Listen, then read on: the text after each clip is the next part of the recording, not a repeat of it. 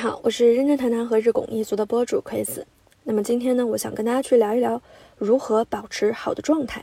我们可以在这种持续的小的一些小高潮里面获得刺激，然后让自己走出系统性困境的思路和方法。之所以会聊这个问题呢，第一，我们所有的人在每一个人生阶段当中都会陷入到自己的系统性困境当中，不论是你求学，不论是你工作。还是你在个人的一些亲密关系的经营和亲子关系的经营当中，都可能会有一些你不接纳，但是你又改变不了的现状。所以这些东西其实都是系统性困境。那么最近呢，我有看到一个电影叫做《Detachment》，它里头其实就是在探讨老师、家长、学生、社区等等每一个人所陷入的这样的一种我不接纳，但是我又不得不在里面的这样一系统性困境的作为方式。那我觉得很有意思的一个点是。他们选择的应对态度和我们现实生活当中的折射里面，每个人选择的态度，我觉得是如出一辙的。那比较明显的两种方式是什么呢？第一种方式呢，我觉得可以把简单概括作为抽离啊，这个有点像我们在去聊很多心理学方面的东西，就是当一个我们不可控的事情发生的时候，正常人两种思维模式，要么战，要么逃。那抽离呢，在我看来，其实就是一种我保持漠然，保持距离。如果我觉得我对所有的人都不信任，那最好的方式就是我不要跟任何一个人产生强度深入的连接就好了。这样的话，我就不会受到伤害。第二呢，就是如果我对周围的事情我无法控制，我也无法改变，那最好的方式就是我就像一个过客一样，我走身不走心的去参与到每一个事情当中去。那这样的话，我也不会被结果不受我的控制而受到伤害。所以我觉得这个是抽离的这种心态。那放在抽离里面，我们可以折射出来的一些现实的案例，就是比如哈，很多人会觉得裁员又怎样，或者说未来没有工作又怎样，到时候再说。啊，我现在呢就这样，我可能也知道现状我不满意，这样继续下去不是个办法。但是我觉得我对未来我是没有信心的，或者我也不知道未来会怎么样。所以最好的办法就是过一天得过且过，过一天算一天喽。那还有一种呢，就是关于。我们可能很多人会去想到的哈，顺从。我们在系统性困境里面呢，比较明显的顺从方式就是，我就躺平了，我就摆烂了，我就接纳了，就随便吧，啊，怎么样我就逆来顺受，这是大家能想到关于顺从最常见的一种表现形式。然而呢，我想跟大家讲，还有一种方式，其实也是顺从的体现，就是你去对抗。这种对抗，比如说，呃，现实这个越不顺遂，我就越要反着来。我投资啊，做了很多年，一直亏，我还是死心不改，我继续去投资。我总觉得自己有一天我可能会赚一笔大的，或者说在职场上面，我知道这样下去不行哈，我就反反复复的，我可能频繁的跳槽，或者说我觉得可能现在自己的精力分配有问题，但我不管，我就是要去对抗啊，我就是要把自己的一天掰成好几块儿，我做很多很多的事情，我觉得总是有办法的。其实，在我看来，这种它也是。我们顺从的一个体现，就是你认了这个系统性困境，你是破不了的。所以呢，你在这个困境里面，你还是更多的是那个被动者，你没有非常抽离，或者说你没有跳出这个系统性困境去看待，你是可以有选择的。啊，那为什么我们说对抗其实也是一种顺从？因为你的这个对抗过程当中，你其实是自己在伤害自己，或者你的能量是在被不断消耗的。所以我们就回到今天我可能要去聊的三个方面。帮助大家呢，我觉得去一些思维方式吧，并不是说我聊的东西就马上可以立竿见影，但是至少我可以去讲的就是，在过去的一到两年，我也曾经陷入到我当时阶段的一个系统性困境里面。那在这个过程当中，我可能慢慢的去悟到，有的时候走得太快，走得太急，作为太多未必是好事。当然，你什么都不做，肯定也是不对。所以，我们总结下来。会有三个维度，我觉得是可能比较长期的。第一就是状态的经营和管理，因为你要明白，人实际上是一个马拉松，它不是你当下高光，你就可以把这个高光一直带在你人生的每一刻每一秒。那么我们如果说学会经营这种状态，当你在非常不幸、状态非常糟糕的时候，你可以有机会翻身，你可以不太会被这样的一些坏的这种事情伤害太多，你的元气还是能够恢复的。啊，这个其实就是状态经营，我们非常重要的一个点，就是让好的状态得以维持，让坏的状态可以尽可能的减少或者是缩短啊。然后呢，我们不断的再去中间的这样一个状态里面呢，就是让更多的中间状态切换成好的状态啊，这是所以这是状态管理它的一个重要性。第二呢，就是我觉得是关于大小高潮的一个认知，这个我在前面的很多期播客也有聊到过。我们怎么样去看待人生的一些大高潮、大高光？怎么样去增加我们的那种幸福感？到底是怎么样一个分配比例会让我们的幸福感增加？这个是我会去聊的第二部分。第三部分呢，会去聊一聊视角思维，因为我最近出奇的发现，同样的一件事情，你的解读方式会决定这件事情的走向啊，这个是挺神奇的一个点。所以我会从第三个视角思维，它其实也是可以被训练的。那么我们去聊聊怎么样让大家可以更好的保持好状态，获得一些长期的小的这样一个正向激励，然后让自己可以不断的突破当前的系统性困境。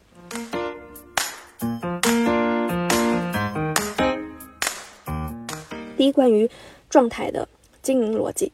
那么，关于状态经营逻辑，以前面一定要说关于状态的划分。那我认为呢，状态其实不外乎分为好状态、坏状态和中间状态。而我们日常生活当中绝大多数的比例，其实是在中间状态。而这个中间状态，大家一定要明白，它有一个可变性。就如果说你没有加以关注，或者你没有加以一定的经营，中间状态它可能会切换成坏状态。啊，当然，如果说你懂得一些经营的方式，它可能就会不断的去变成好的状态。在好的状态的时候，不外乎我们就会觉得自己要风得风，顺遂啊，很多运气很好，运势很好。你会一定要警惕。好多状态警惕是什么呢？就是不要觉得这个东西是你的本事，或者说好运气这个东西就是因为哎你命好，这个是很危险的一种想法。为什么我们在古语里面会讲一个词儿叫做否极泰来，叫做祸福相依？就是说，一个人呢，如果他在年轻的时候一切来的太容易，他可能会把这个东西当成本事，于是当他在面对选择的时候，可能就会容易做出一些不利于自己的一些选项。另外呢，就是当他真正的走到一些逆境的时候呢，他又非常的想不开，就会觉得一切都是以自己为敌。所以好状态，我的建议就第一是心态很重要，你要认为这东西不是常态，它不是你可控的，它可能随时会消失掉。你也不知道他下次什么时候来，所以我们对他最好的状态就是接纳他来，以及接纳他离开。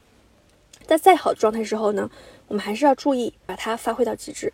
你应该集中精力去做一些可以带来产出、链接还有有结果的事儿。就怕是有些朋友会觉得说，没关系，我这个人敏力体质，我运气好的很，所以呢，我不用嗯太高调，或者我不用太用力啊。在状态好的时候呢，我就这么着随随便便糊弄一下。我觉得好的状态还会再来的啊，这个我觉得是一定要警惕的。就是你当你处于好的状态的时候，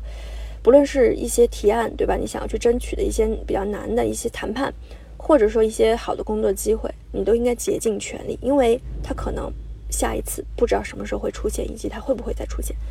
第二呢，就是差的状态。那我觉得这个其实是状态管理里面最重要的一个部分，因为很多朋友是无法接纳坏状态发生的。无法接纳坏状态发生，其实就是状态管理一个最大的一个呃认知性的一个问题。因为我们是无法控制这些东西的，它好它坏其实都是正常现象。因为任何事情它是相对的，没有坏就不可能有好。所以在坏的这个状态的这个出现的时候，我们要学会的第一个非常重要的点呢，其实就是臣服和接纳。这个呢，我会用一个词叫做蛰伏。这个词儿，它其实，在国语里面更多的讲的就是一些动物，它可能冬天会，呃，藏起来冬眠，不出来吃东西，不去寻找新的一些粮食，然后就是把自己蜷缩在那里。你看上去呢，它好像没有作为，但实际上它是在积蓄能量。我觉得在人身上也是一样的，就像过去的一年，可能很多人会觉得，哎，我也没有太多的去做一些 broadcast 的事情，啊，虽然说我业务啊工作做得还不错。但是好像看上去你没有去发力去做一些东西，包括团队的这种经营啊，团队的这样一些影响力啊，那我在干嘛？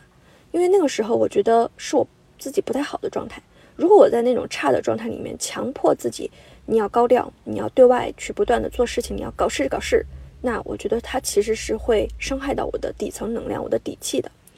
那么我在那样的一个坏的状态，我做的比较多的就是我去学习和自我相处，学会正念。学会关注情绪，学会让自己可以在好和坏这些情绪里面都接纳，并且不受之影响。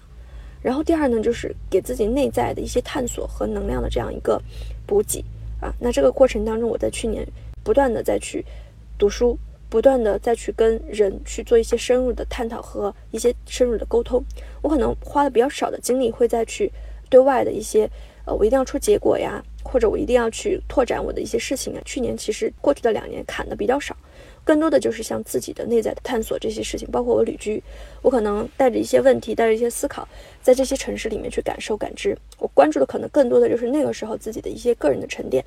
啊，所以呢，在那样的一个蛰伏的过程，才有了我可能我从去年年底之后到现在，我不断的一个比较持续和稳定的一个状态，啊，因为我经历过最低谷，而且我从这个里面学会了很多东西。所以呢，在我面对新的一些挑战，我的新的系统性困境的时候呢，我才不会保有那种或战或逃的心态，而是可以跟他和平相处。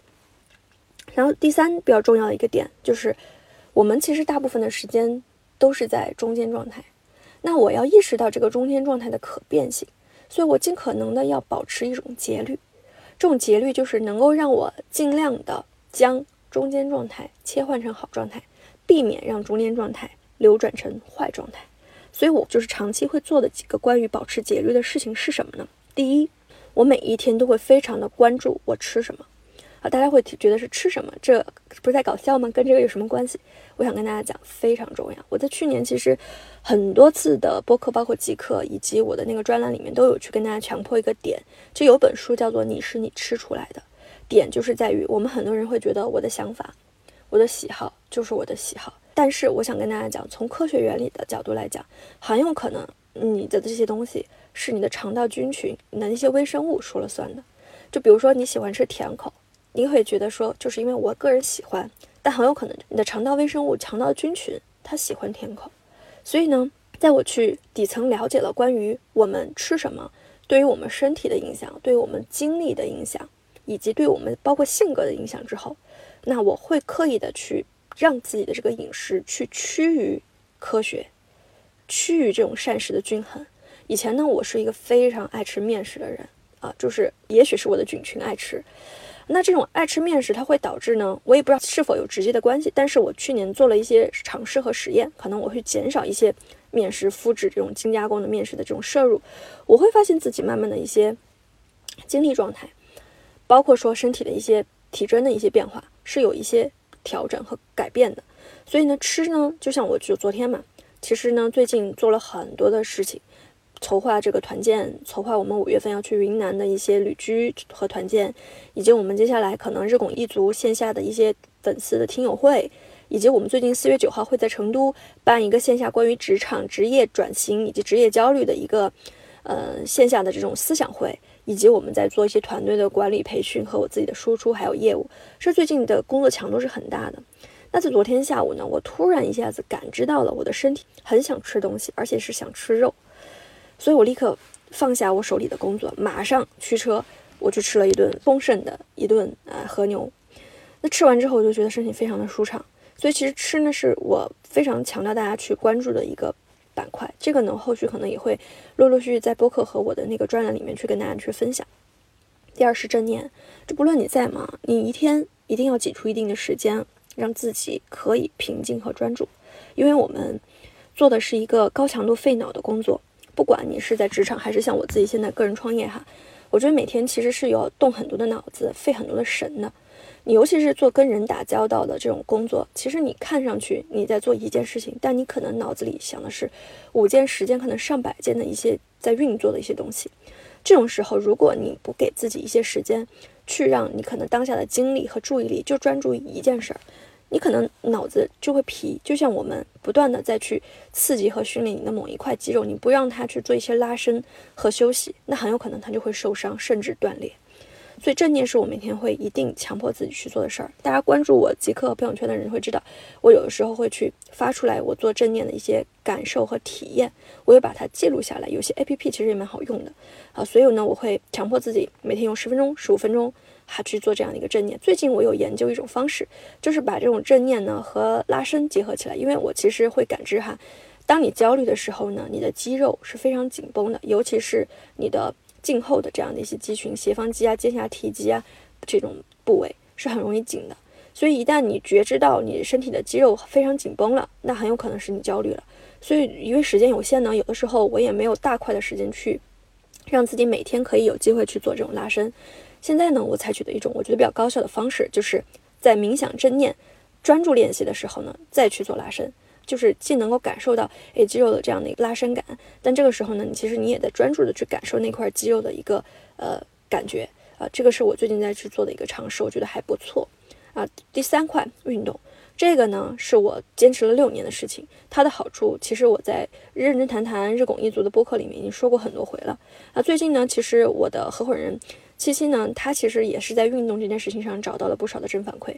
嗯，但这块儿我就不展开讲。如果大家感兴趣呢，也可以留言，我们后续再把运动这一块儿展开的聊细一点。然后最后呢，就是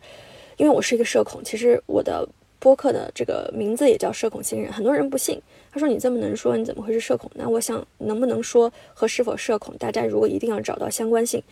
那你觉得社恐就一定是不能说的，就一定是对社恐最大的误解啊？社恐的人他不是表达不好，或者他不能说，而是他不想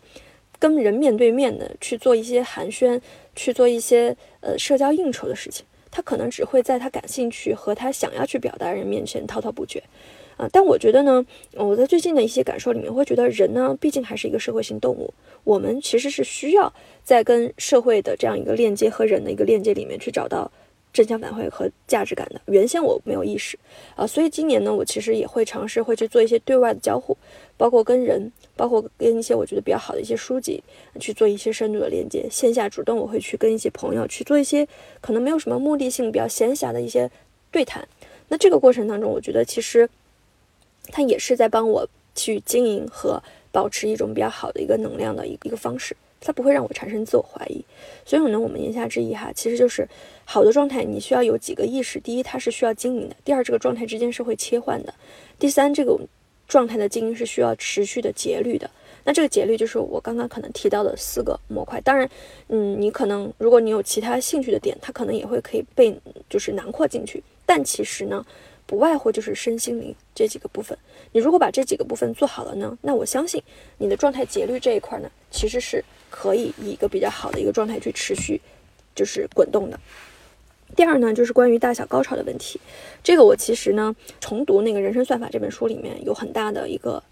就是感悟吧，嗯，就是它里面有提到一句话，就说人生呢其实。它是由大小高潮组成的，而你的这个财富啊，你会积累多少钱啊，等等这种的社会地位，它很多时候去取决于一些量比较小的大高潮。然而，你的幸福感这件事情呢，它其实是取决于你很多小高潮。这个是什么意思呢？其实我在那个去年去跟大家去探讨和讲《纳瓦尔宝典》里面也有说过，就你能不能积累财富和你能不能获得幸福之间没有必然的关系。而这个幸福感呢，它不是要等到你占有了多少资产，你拥有了多高的社会地位，它才一下子就马上可以具备的。啊，事实上，很多人有了这种社会地位，有了财富积累，他依然不幸福，以及依然不知道如何获取幸福的能力。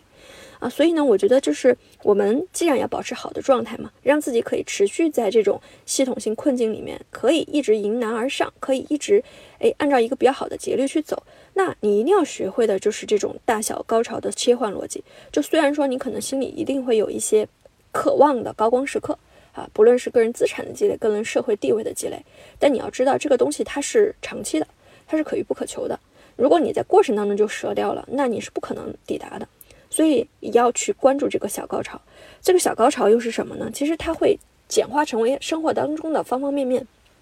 你读一本书，你把它读完了，这是一个小高潮；你今天听日拱一族的播客，你把它听完了，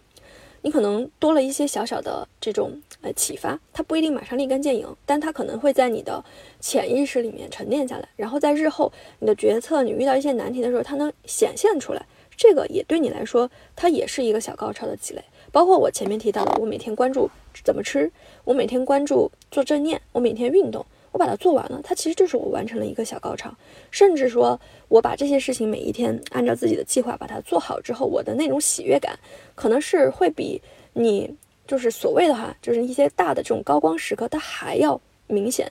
还要不断就是持续就是明显的多，因为它可以不断的出现啊，不像大高潮是可遇不可求的。小高潮是时时刻刻，哪怕我吃一顿美美的和牛套餐，我就可以获取的，所以它会持续的出现，可以让你自己一直会处在那种幸福喜悦的一种感受当中。所以说到这儿呢，我们再去呃处理我们的一些就是系统性困境的思路的时候呢，你就要去借鉴这种大小高潮的逻辑。那应对下来，其实就是每个人都有自己的系统性困境，但你去拆解一下，一定会发现所有的系统性困境里面一定会分为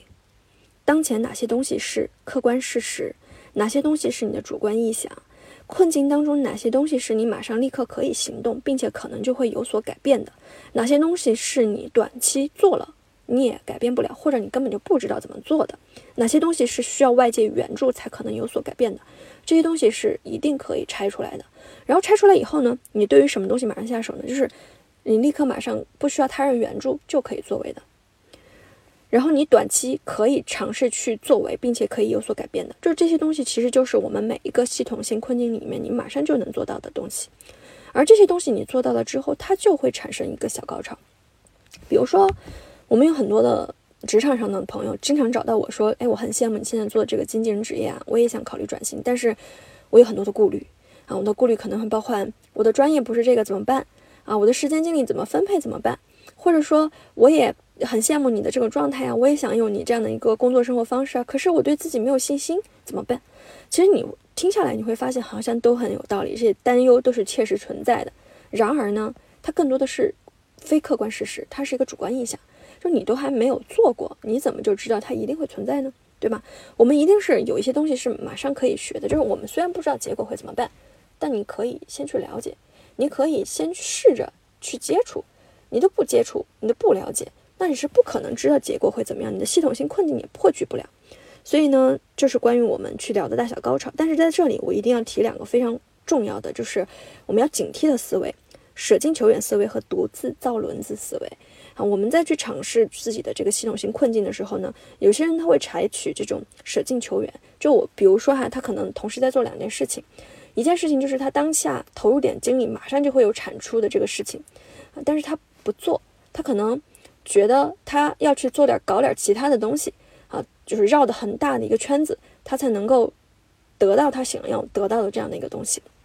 最后呢，你会发现他可能在 A 这个事情上，他如果再投入多一点的精力，他就能达到他最终想要得到的那个结果。但是他偏偏不在 A 这件事情上去投入精力，还要去 involve 一个 B，可能甚至还觉得不够，再去加一个 C 啊，然后让自己做很多很多的事情，精力非常的分散。然后最后呢，就是相互抵消、相互内耗，功过相抵，啊，嗯，白折腾一年。所以我觉得这个就是舍近求远的思维的一个典型。有的时候我们需要做减法。我在那个 A 加 B 这个逻辑里面，其实反复的跟大家提到过。如果说你现在在职场里面，你想找一条第二条腿啊，副业也好什么的，我觉得一定不要过多啊。而且你找到这个呃 B 的一个是不能过多，第二个是这个 B 之间的属性，它不能是相互同性质的。比如说你。做着工作，你同时要去做一份其他的，你想去做这个工作，然后你觉得一份不够，你找了两份，但这两份它其实底层逻辑是完全一样的，那这个呢，其实就是非常，嗯，低效的一个体现，因为两件事情都需要投入精力，而且性质一样，啊，所以呢，你不如选择一个事情去投入更多的精力，可能得到效果和结果会更好。第二叫独自造轮子思维。这个我在团队经营管理里面就是感受更深。每个人在做事情的时候呢，都会有一种认知的偏差，就会觉得自己如果去做，一定会比别人做得更好，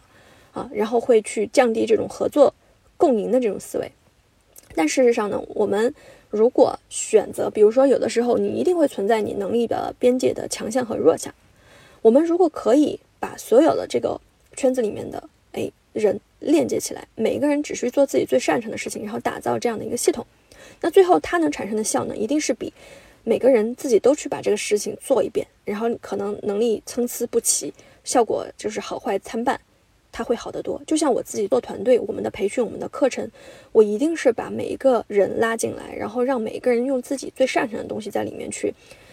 赋能啊。这样的话出来的一个体系，第一是所有人都有参与感，每个人都能在里头找到正向反馈。这也是为什么我有很多可能他是原先做金融、做教育。做呃其他的一些就是跟我现在做这个保险经纪毫无关系的一些行业的人，他进入到我们的这个体系里面，他能成长非常快的一个根本原因就是有一个系统。这个系统呢，它是囊括了所有人认知能力的上限，然后去孵化出来的一套学习的课程、学习的这种体系啊，所以它就会帮你少走很多的弯路。所以这个呢，也是我们要警惕这种造轮子思维。包括我自己最后啊，去跟大家分享，也就是我的很多播客里面讲，我每一天其实有三个板块，呃，我的业务板块、我的学习就是成长板块以及我的月季板块。其实这些板块里面，你会发现它都会有自己的小高潮。比如说业务上取得一些成绩，它会有小高潮，但这个事情呢可遇不可求。而成长上面呢，你看完一本书，你看完一个章节，你都能找到一些正向的反馈，所以它也是可以去不断的刺激和打造小高潮的方式。最后一个月季板块，这个就毫无疑问不用多说了。你不论是去今天下午，可能一下午去做做你喜欢的事儿，看一本你喜欢的书或者电影，或者出去跟一个喜欢的朋友在河边啊，看看这样春天很漂亮的一个风景，喝喝茶，那它依然会让你自己觉得非常的喜悦，会非常会有幸福感。所以这个呢也是小高潮的一个部分，就是我的月季板块。好，第三最后一点哈，来跟大家讲讲视角思维。最近呢，我在去反思一些关于沟通的问题，可能在下一期播客里面会跟大家去聊。如果大家在这种职场沟通、提案沟通、亲密关系的这种沟通有一些困惑，也欢迎你在这期播客里面去留言，我可能会根据大家提到比较多的问题，去作为我们下一期播客的一些重点去讲的一个选题。这里我想跟大家讲，就是我们在日常的这种呃看待问题的这个视角这个角度。底层呢，你会选择什么样的视角？其实跟你的内心深处的一些安全感是相关的。有一些自卑的人，他可能听到别人的一句无意冒犯的话，他第一反应就会把它解读成为一个负面的坏的一件事情，然后觉得是对方对自己的不敬、攻击和冒犯。因为他的视角是这样的，所以他做出的反应也一定是对抗。所以这件事情最后就变成了一个往一个不好的方向去走。但我想跟大家讲的就是，我们如果想要突破系统性困境，你就一定要去切换你的视角和思维模式，慢一步下结论。尤其是对于他人的这个评价，包括说对于嗯一个突发而来的这个事情的定性，你都不要那么着急的马上给结论。就这个就是什么什么意思？就是他不了解我，可能就是他嗯羡慕嫉妒或者怎么怎么样。就这些东西，它可能会影响到你对整个事情实际上全貌的判断。以及它可能会让你做出一些不太合时宜的举动。那么，我们如果说在视角上面，我们学会第一是是切换视角，就是我可能除了我认为他会怎么样以外，我可能换一个角度去看看别人，如果是遇到这个事情，他会怎么办？他会怎么想？啊，你可以把这个别人就把它具象成为你身边一个你特别信任的人，这个是非常有效的一种方式。啊，还有一呢，就是你可以换一个角度，就是他对方，如果我是他，我到底是怎么想的？我可能会关注什么点？这个视角思维呢，你的不断的训练的过程当中，它慢慢的就会让你自己和你突如其来的一些负面情绪可以分离开，就会避免说我们立刻马上陷入到一种要么去跟对方对抗这样的一种状态里面去。我们再去切换这个视角的这个思维的过程当中，其实呢，它就可以帮你很好的去全面解读这件事情。嗯，因为有的时候呢，我们拿到一个东西。我现在在做的一个比较常见的方法，就是拿到事情三秒之后再给结论。有的时候我看到一个人，尤其是咱们现在微信对话，很多时候说话其实是很容易产生歧义的。尤其是你没有看到表情，没有语气语调，你看到一个纯文字，很有可能你就会立刻马上给出一个回应。但这个回应往往有的时候只是你自己的臆想。尤其是对方这个语言语气里面没有带一些比较有亲和力的表情符号的时候，所以呢，我现在在收到这样的一些信息，我会让自己先放三秒，我再回应，然后抽离的去看，会去想想，哎，他可能不是这个意思，他实际想要表达的是什么。第二呢，就是我在给别人发信息的时候呢，我会尽量的去考虑到这一点，能够带上表情符号的这种场景，我会尽可能的去带上表情符号，因为呢，我会认为说我们去传递一些。信息的时候，表情符号它能从某种意义上帮我们去带上缓解这样的一个情绪的这个环节，啊，所以这个也是非常非常重要的。那今天呢，我其实啰嗦跟大家去聊了很多关于我们怎么样去经营状态和维持这样的一个小赢的模式，然后让自己走出性困境的方法。其实归根到底呢，我觉得更多的就是我们要意识到，就是如果说我们改变不了一些现状，我们能改变的其实就是我们的心态和对待这件事情的态度。然后抽离又在场的心态，其实，嗯，我觉得是比较有利于我们去应对我们生活当中的很多挑战的。就是前两天我在跟我的朋友去探讨的时候，话就去讲，就是我越来越觉得现在学会正念这种方式呢，它对于每一个个体来讲，其实是像你学会开车一样，是一个非常重要的技能。因为现在的人的压力实在是太大了。说是如果说我们不学会一些自己去帮自己走出坏状态去做管理这些事情的话，你会发现你生活当中经常会陷入到一些低谷和困境，但你又走不出来。但你不可能每次遇到问题都去向别人寻求，因为别人可能也不知道怎么样去帮你解决。所以我觉得掌握这样的一些技巧，就是和自己相处、情绪管理、状态管理、正念这些技能，它一定是可以帮助你去应对生活当中的诸多挑战和一些呃问题的。所以呢，以上呢就是我们今天的分享，希望对你有所启发。好，我们下期再见。